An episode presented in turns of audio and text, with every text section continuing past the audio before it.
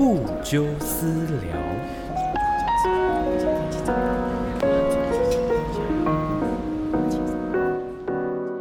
Hello，大家好，我是部长，欢迎收听这礼拜的不纠私聊。今天是七月二十九号晚间的九点钟，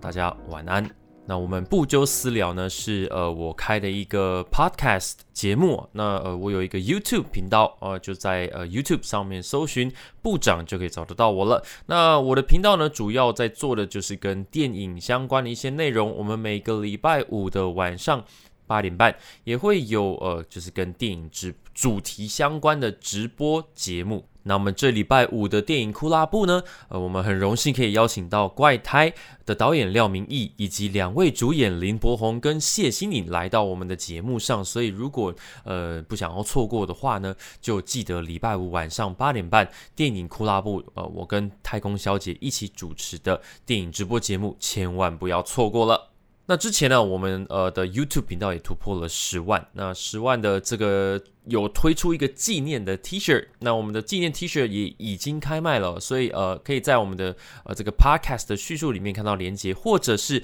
呃你们到这个我我的脸书粉砖也可以找得到这个连接。那如果是想要更方便一点的话，就是在最近呃在上礼拜呢，我们访问 Hello 少女。的影片底下呢，呃，我有有摆摆上这个链接，所以呃，大家可以多多支持啊，呃，这个十万这个数字真的来的不容易啊，所以呃，就希望大家会喜欢这个设计可以去支持一下。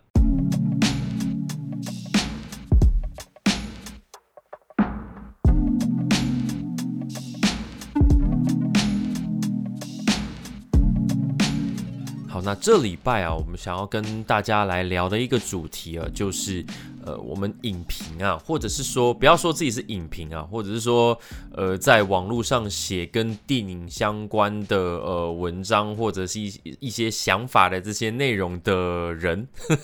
呃，应该讲的很客气，呃，就是我们这样子的一个工作，就是跟片商啊，跟电影片商之间的这个微妙的关系啊。因为我想最近应该有蛮呃有一些新闻呢，就是一直在这这方面呃有有相关的事情有出来啦，所以我们就想说可以借由这这礼拜的节目来跟大家聊一聊，就是我们跟片商之间关系到底是怎么样。我也相信应该蛮多人也都是蛮好奇这一块的。那我们平常做的工作呢，就是影评。写评论哦，看完一部电影作品，然后写出自己的想法跟感想。那或许呃在网络上呢能获得一些共鸣，那可能会喜欢你写的内容，然后就是根据你讲的东西去做一个参考，来去决定要不要看这部电影。还记得我一开始的时候呢，就是蛮直觉的，就是我就是把我想写的东西写出来，然后呃把我看完一部电影。下来的感觉，我我认为该怎么样去理解它，怎么样去呃去体验这样子的一个内容，我把这个想法呢给给记录下来，然后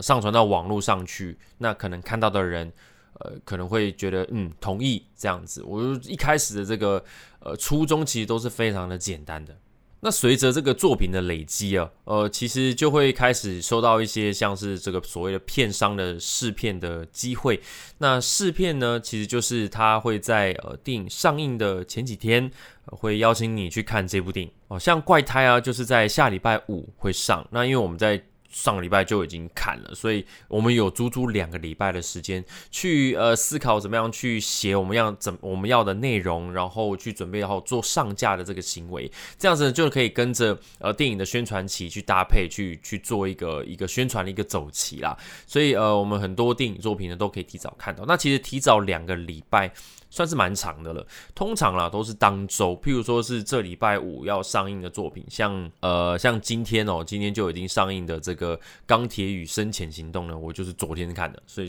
就是有时候就是只有一天，有时候可能就是有三四天的一个时间扣打，所以其实呃这个时间长短呃都不一定啦。但是之所以会有一个提早一点看的时间，就是因为要我们早一点点去看，然后呃能够早一点去撰写这样子的内容。哦，那很多人可能会去思觉得认为说，呃，我们提早可以看真好诶，我们有这样子一个特权哦，可都可以比很多人提早看。一般的喜欢看电影的观众朋友们呢，其实看完电影呢，没有不需要去做任何其他的事情，它就是一个对他们来说，呃，就是一个娱乐。我们以前像我以前还没还没有在做 YouTube 频道之前，就是电影对我来说就是一个娱乐。哦，今天下午想要干嘛？没事，我们要不要来去看最近的哪一部哪一部电影？然后就是跟着呃，就可能约朋友，然后就一起去看。哦，不需要说什么看完以后还要去做一个影片，没有没有这样子，这对我就不是一个工作。对，所以呃，可能对于一般的人来说，可能上映就是你可以看到电影的时间，但是对我们需要这个是工作来讲，我们可能就是要提早去看。那其实一直以来啊，虽然说虽然说我们看。呃，我们可以看到免费的电影，但其实其实就是很像是去工作一样。我们去工作，我通常去看试片，我们都还是要很专注的去看这个电影的内容，然后甚至也要做笔记，要去记得说哦，回去写的时候要写哪些重点，然后也要查询很多就是关于一些演员啊、导演的背景资料。来来让观众能够诶看到我们的内容，就可以知道大概知道一个状况，说这部电影呃的的的创造的初衷是什么，它创造的理念是什么，然后能够在看之前呢，能够更站在一个更好的一个位置，然后进去戏院里面体验这个作品。那另外一个很多呃人会想到的就是我们有没有收钱哦，就是会不会出现说哦片商给你钱，请你说好话。那呃，这边跟大家分享一下，就是目前我的经验哦，我也不知道是不是其他人跟我一样，但目前我的经验，我们会有什么样的合作形式哦？呃，有一种呢，就是譬如说，呃，有一些假设，我们假设有一部电视剧即将要推出第二季。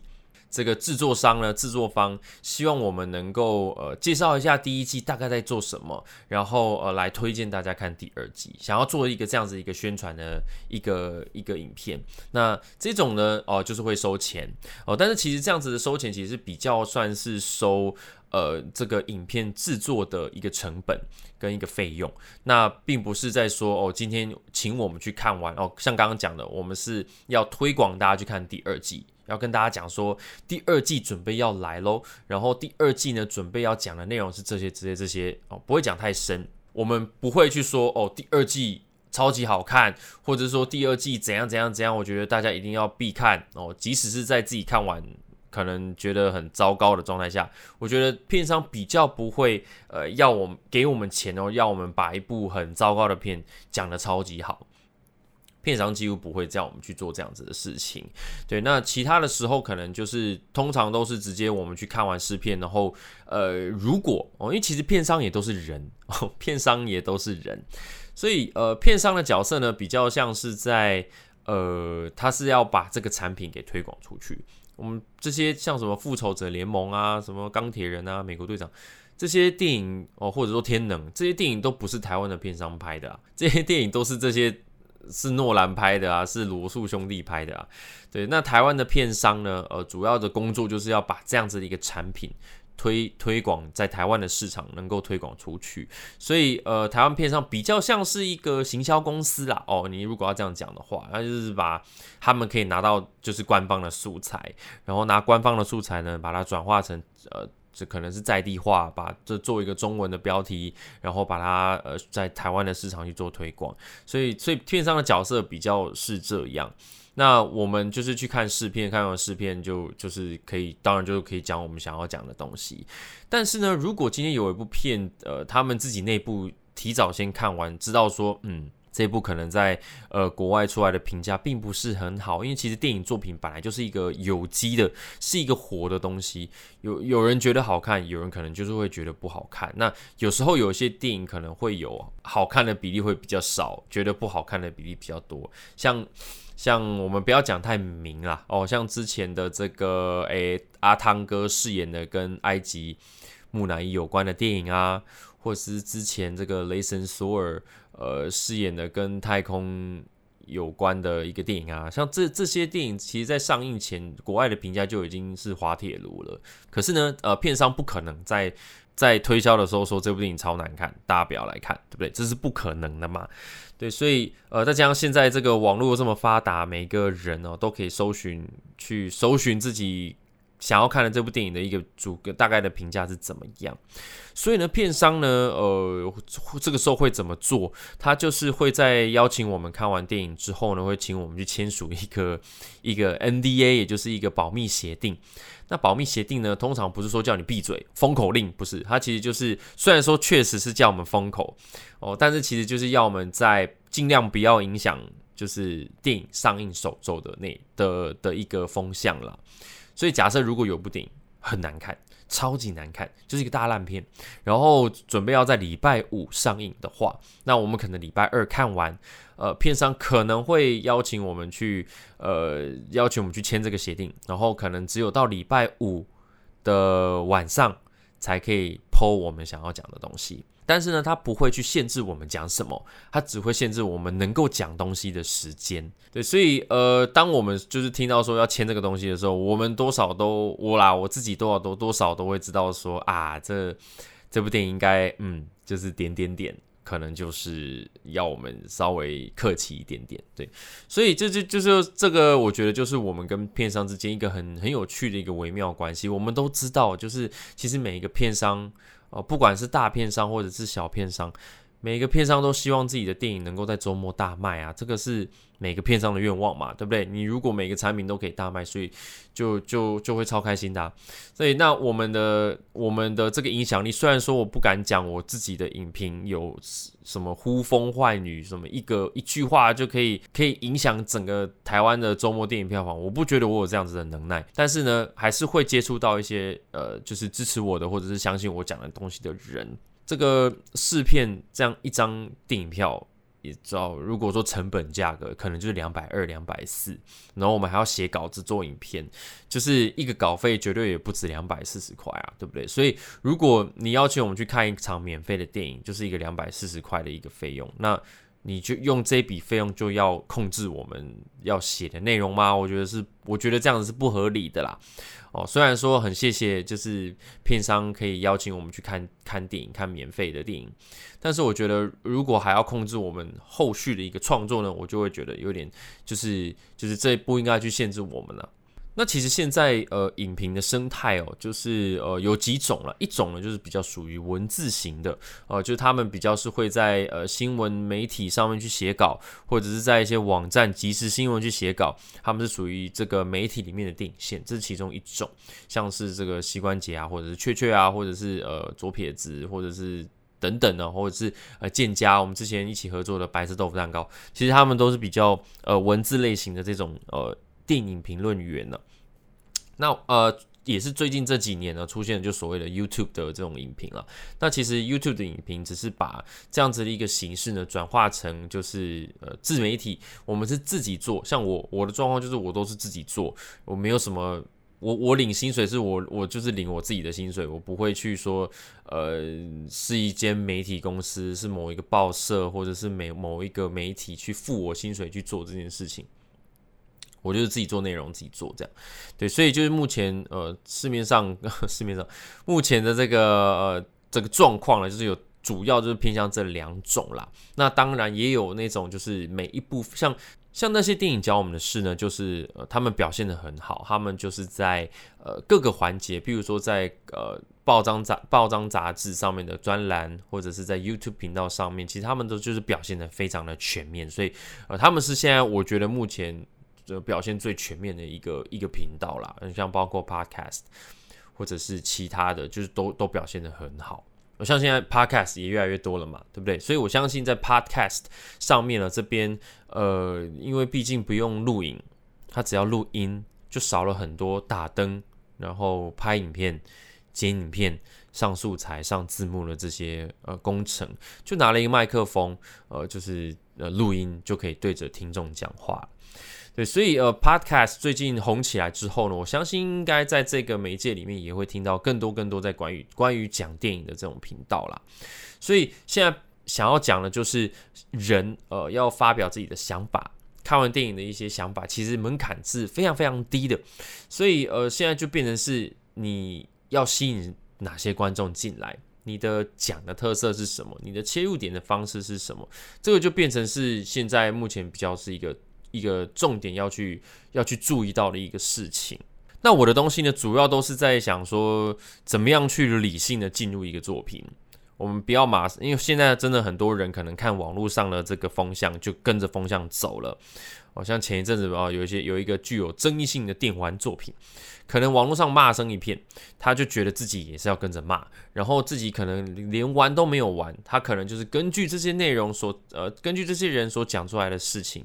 然后就一一起跟着骂。当然不是所有人都这样了，我相信玩完以后呢，我自己会也会觉得他有一些该。觉得可以进步的地方，可以做更好的地方，只是我的情绪，我自己的习惯比较不会马上进入到一个一个很生气的一个状态。即使是猫，那个拍的非常的烂，那我会跟大家讲说它烂在哪里，为什么这个东西我不能接受。像那个时候我记得好像是讲说它的这个特效啊，里面的人物跟地板那个木板其实都是在飘，那那个我就觉得没有办法接受，因为那就是让让让我知道说这东西就是没有做好。那我会觉得你把这样的东西端出来给我们消费者，然后还要付有很多人可能付钱进去看，我觉得那就是一个很不尊重观众的一种一种心态。所以我就跟大家讲说，我很不接受这这件事情，但是我并不会就是说要要抵制要干嘛的。所以，呃，我是习惯不要让不会让自己进入这样的一个状态。那即使是在那么烂的一个电影，还是能够找到一个角度，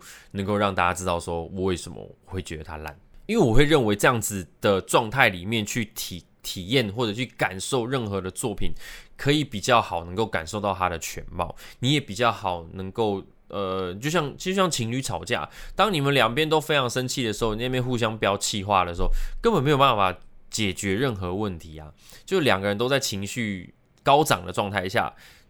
讲什么都不会听的，所以我就会觉得，在面对一个电影作品的时候，不管它是好是坏，你的情绪在一个稳定的状态下去切入，就会比较好去感受这个作品的原貌。哦，这是我一直以来都很相信的一件事情。所以哦，就是我们跟片商之间的关系就是非常的微妙，这真的非常的微妙。就他们会当然会希望我们能够推荐，然后帮助去呃让他们的电影能够大，就是能够有好的一个普遍的一个口碑啦，因为毕竟。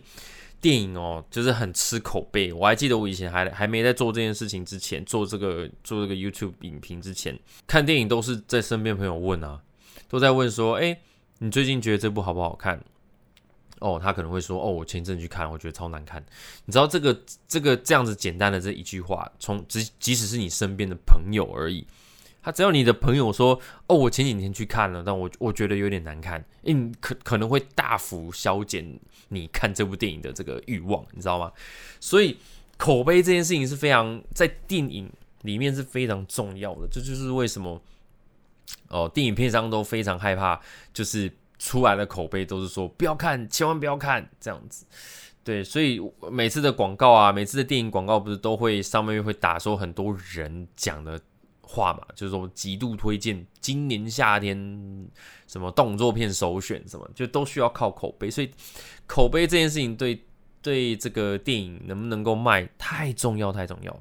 那我现在在担任的角色呢，其实就是一个口碑的。一个一个具有口碑影响力的网络上的创作者，所以呃，片商多少都还是会去看一看，说状况是怎么样。那其实对于我来讲，我的工作当然就是不希望能够把我的口碑的信任、信用、信用值给。给砸毁嘛，这是我的招牌啊！我没有办法，就是说，只要片商叫我说好，我就跟机器人一样说好。那片商要我怎样，我就怎样。我觉得这样子观众一下子就能察觉得出来，而且这样子会只会变成说我只是一个评分机器。那其实电影。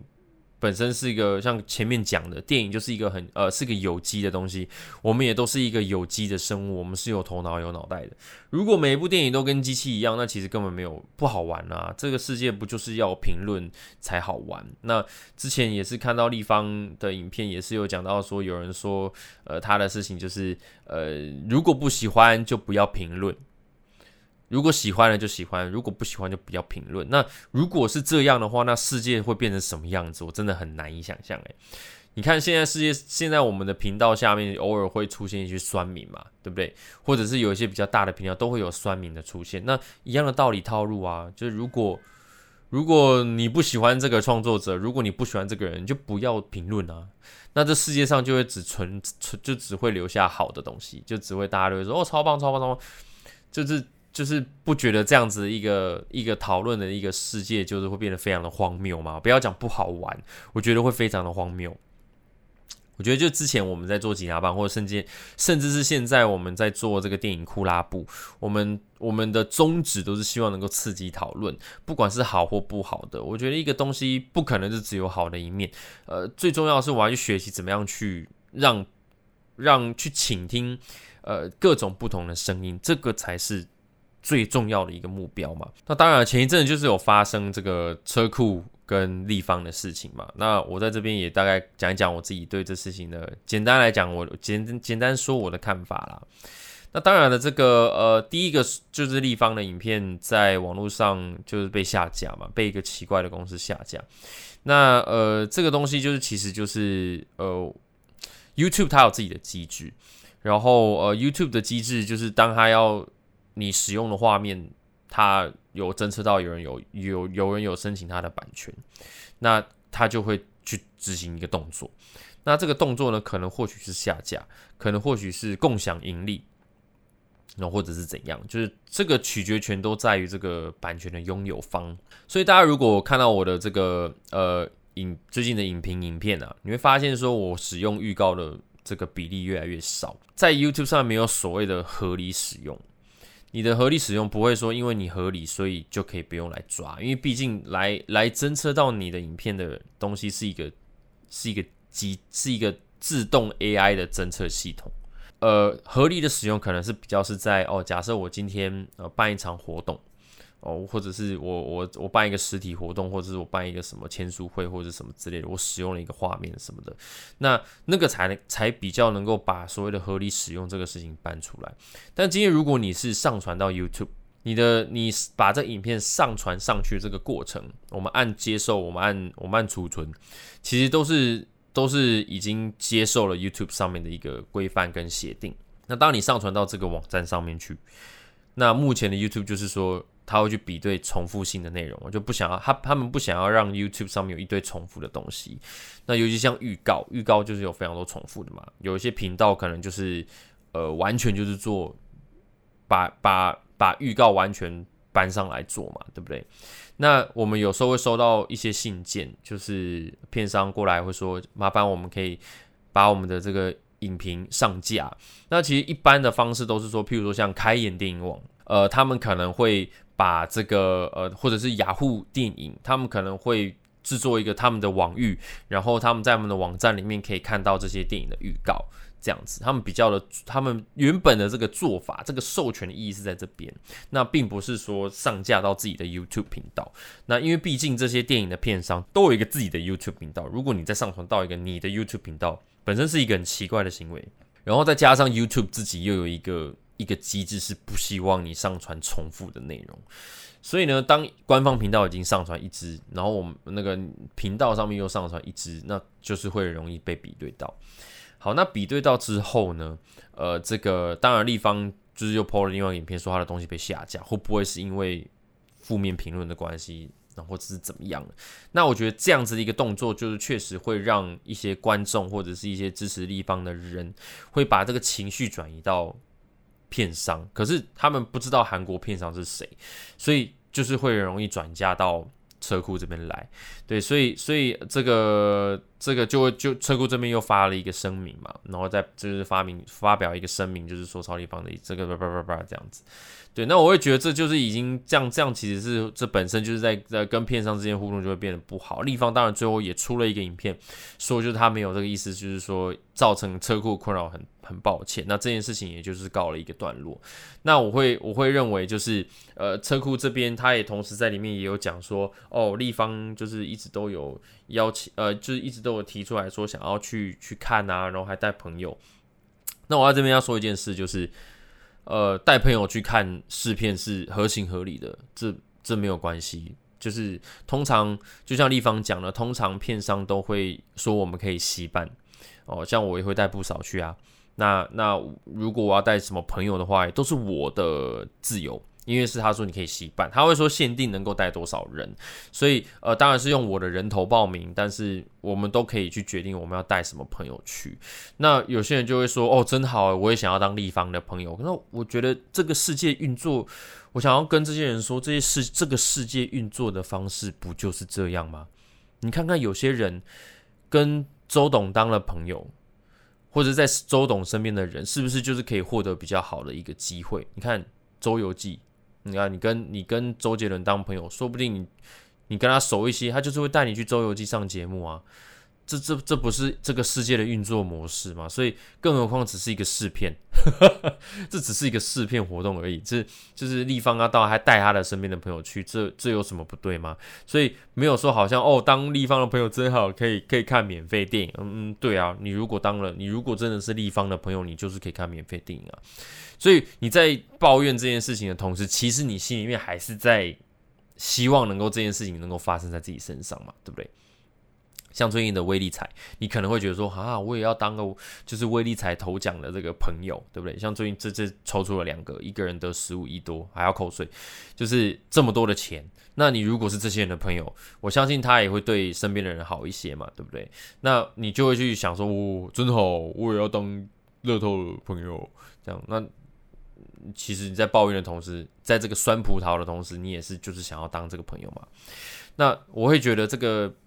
能朋友能够一起看免费试片这件事情真的很小很小。这市面上啊，之前我接触到，其实有很多很多就是很喜欢看这种特映会的的人。我记得我之前去排队去拿那个特映会的票的时候，我发现就是有同一批人都会在现场出现。对，所以就是表这是确实有很多人是喜欢看特映会的，他们可能去参加很多很多这个呃页面上的抽奖啊，然后然后希望能够呃去支持这个电影的活动，然后就去看特映会。那我觉得很多人可能会看到别人可以参加，就会觉得很羡慕。这样，那也有人在问说要怎么样才可以参加？哦，很简单，我就这边来跟大家来讲，就是怎么样参加特映会。特映会呢，就是其实很多电影的片商活动页面都会收到很多片，这他们会赠票。所以，呃，如果真的要认真一点，那就是去去去找，去看看说哪些页面有参加抽奖，你就去抽。然后这是一个方法，你可能就会抽中，你就可以去了。这是一个方法。另外一个方法呢，就是你就是写文章。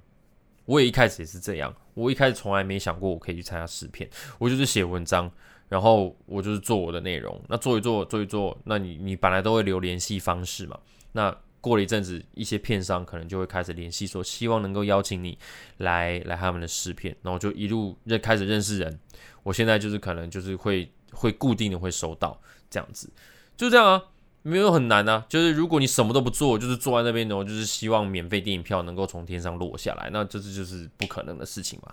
对，所以我觉得这个事情其实本来就是一个小小的事情。我自己啦，我自己如果试映会没有没有看，没有没有呃片上没有邀请我，我很想要看这部电影，我就是等上映时候买票去看就好了。就是就是就是这就是一个很自然的一个行为。所以呃，这就是如果你很想要去参加特映会，那方法就是大概就是这样。好，那呃，最后在结束前来跟大家讲，怎么样去支持自己喜欢的人。其实现在呃，很多很多影评嘛，那我觉得大家可能会比较习惯，就是看几个，或者说看一个，看他怎么想。因为像是我就只是想要看我这个这个人怎么说，这样。那我会觉觉得，我当然还是会建议，希望能够多看。那每一个人切入的方式都不同，然后每个人喜欢的题材也都不同，所以就可以去多逛逛。我建议还是多逛一圈。就是逛一圈，看看到底你喜欢的这个评论方评论的方式是什么。然后你如果认同他，你喜欢他的这个呈现出来的内容，那你就是支持他。然后就是去把他的影片给看爆，然后就把他让大家去知道这个人。然后记得多留言，去让大家让他知道说你有在看。哦，我觉得这都是一个很好的一个一个支持跟动力啊。对我来讲，我也是这样。如果你们留言，然后如果有一起讨论，我我看到了，我就会觉得说，嗯，就是好像似乎自己做的东西好像还是有点意义的这样子。要不然就是自己就是一直一直在对着对着。对着空气在做，就会开始意志消沉。对，那我当然了，就是最近当然也是因为疫情的关系，所以很多电影的作品可能没有呃那么的大作都没有那么频繁的出来。那当然也很开心可以听到，就是诺兰的《天能》在八月二十七号准备要在台湾，预计在八月二十七号要在台湾上了。所以这真的是一股。呃，已经很久很久没有感受到了这种电影的能量，似乎又回来了。那后续希望这个黑寡妇啊，跟神力女超人这些，就是都能够都能够慢慢的让电影够回来，让大家这个能够习惯的在网络上继续来看影评影片呢。